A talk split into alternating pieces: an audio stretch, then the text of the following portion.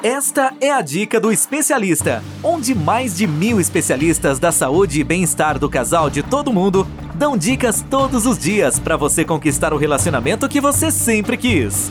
Uma produção do Instituto MM Academy.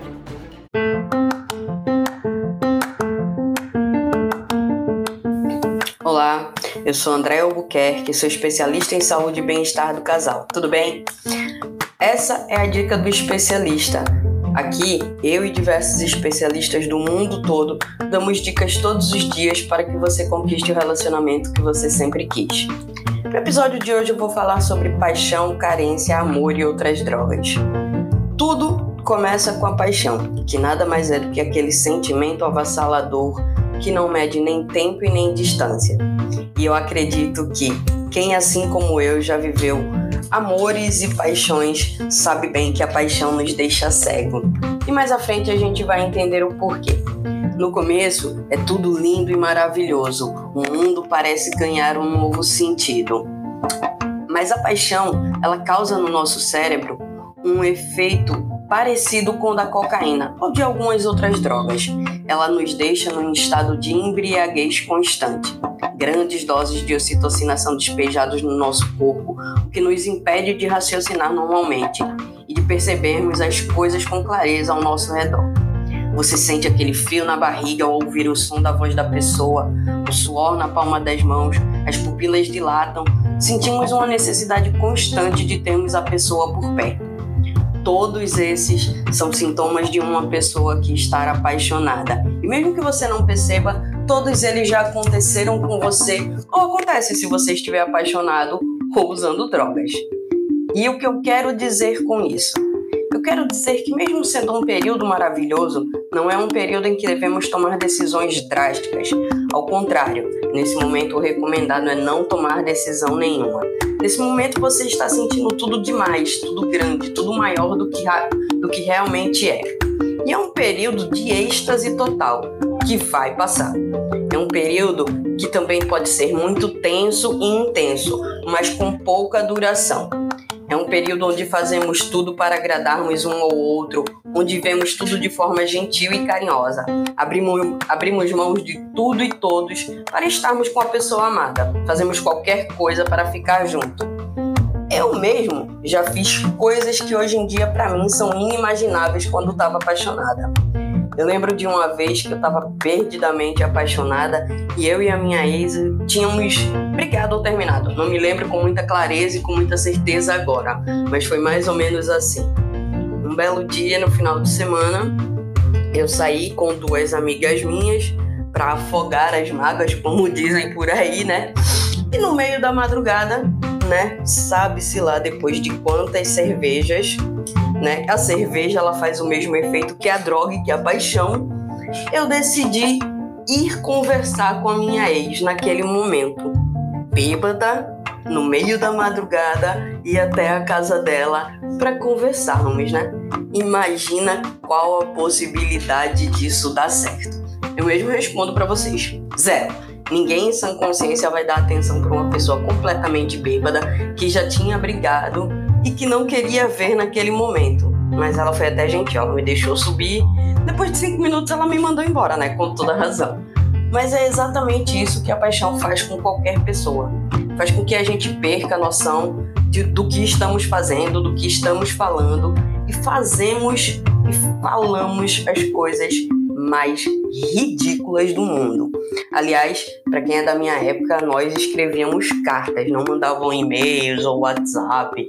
Eu mesmo já escrevi cartas com metros de comprimentos. E como diz Maria Bethânia, cartas de amor, aonde há amor, tem de ser ridículas. E eu não fugi à regra. Escrevi no meu tempo cartas de amor, assim como todas as outras ridículas. Que devemos nos atentar é que somos levados a fazer coisas que normalmente achamos insensatas. Somos suscetíveis a fazer coisas que em um estado normal não faríamos. E por mais que seja indicado, é não tomar decisões precipitadas. Por mais você pense que achou o amor da sua vida e que não vai conseguir amar mais ninguém daquela mesma maneira, não tome decisões. Espere um tempo, porque esse período ele dura em média apenas dois anos.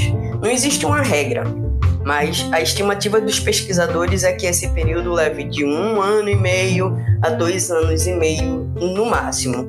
E a partir desses dois anos, dois anos e meio, é aí que começam a aparecer as brigas. Começamos a ver defeitos onde antes a gente via carinho e cuidado, até mesmo aquele ciúminho que a gente achava fofo, pode se transformar em um grande defeito. E isso, até certo ponto, é normal. É um estágio onde a gente começa a perceber as diferenças por conta da ocitocina que vai diminuindo e os hormônios vão tomando os seus lugares normais. Nessa fase, é que algumas decisões precisam ser tomadas e dependendo de como você está com você mesma é que você vai saber o rumo que essa relação vai tomar. Essa decisão pode ser um pouco difícil se você tiver mergulhado nessa paixão de cabeça no momento em que você estava se sentindo sozinha, carente ou até mesmo entrou nessa paixão para preencher um vazio deixado por outra pessoa, o que é absolutamente comum e normal. E é aí nesse momento onde a gente pode enxergar o verdadeiro estrago que uma pessoa carente pode causar ou até mesmo sofrer com as suas próprias decisões. Então, se essa é uma relação instável, onde já houve várias idas e voltas, se as perspectivas de vidas não se alinham, se você não tem a mesma visão de mundo, não tem os mesmos desejos em comuns, é uma relação que tem pouca chance de dar certo.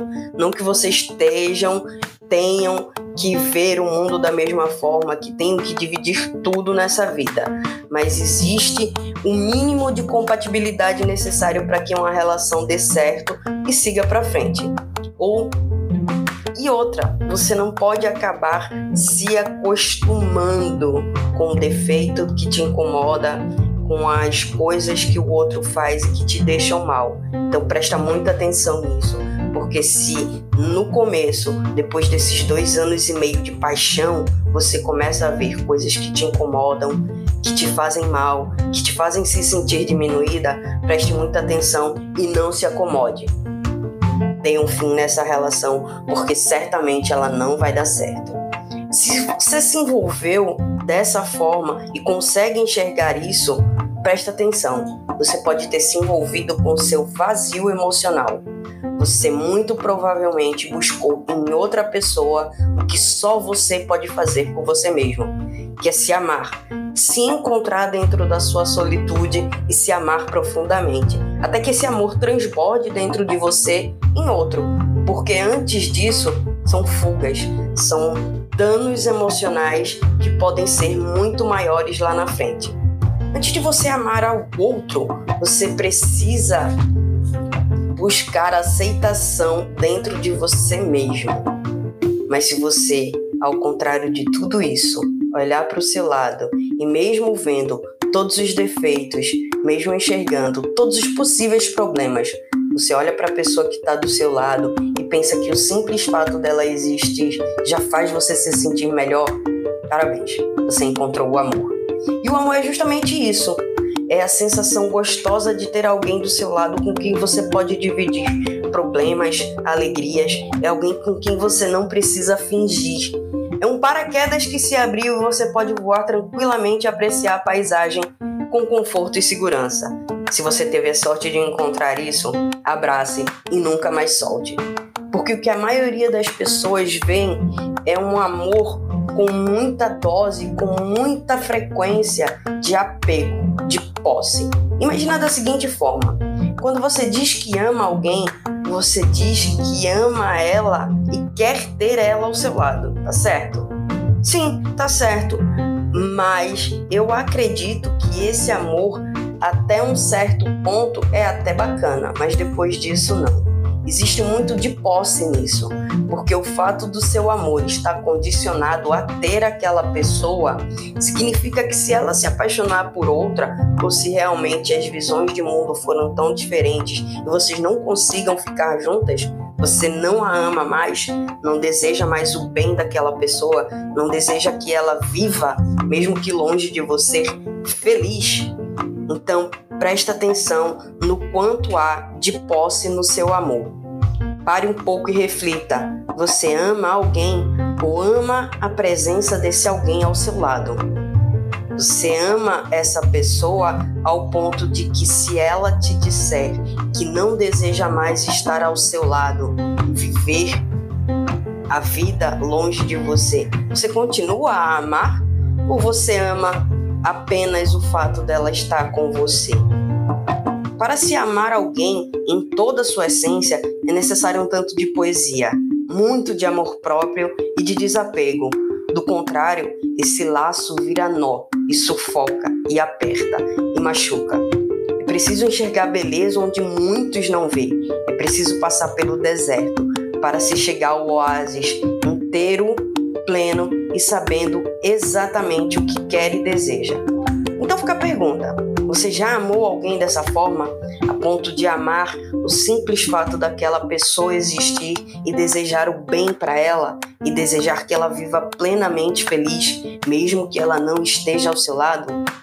Fica essa dica, fica a pergunta, respondam e vejam o quanto de amor existe dentro do seu amor ou o quanto desse amor é posse. E aí, gostaram da dica de hoje? Então se inscreva na comunidade. Se esse podcast fez sentido para alguém que você conhece, clique, compartilhe, envie o podcast.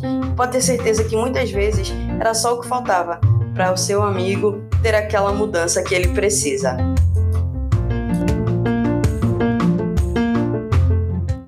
Relacionamento feliz é um direito de todo casal. Sabia que 80% dos casais estão insatisfeitos com seus relacionamentos em todo o mundo? Não espere a tempestade chegar. Procure agora mesmo um especialista da saúde e bem-estar do casal e tenha o relacionamento que você sempre quis. Toda semana você ouve nas principais plataformas o podcast Relacionamento Fora da Caixa, para casais que pensam fora da caixa. Um podcast exclusivo sobre relacionamento presente em mais de 24 países. Ouça agora nas principais plataformas.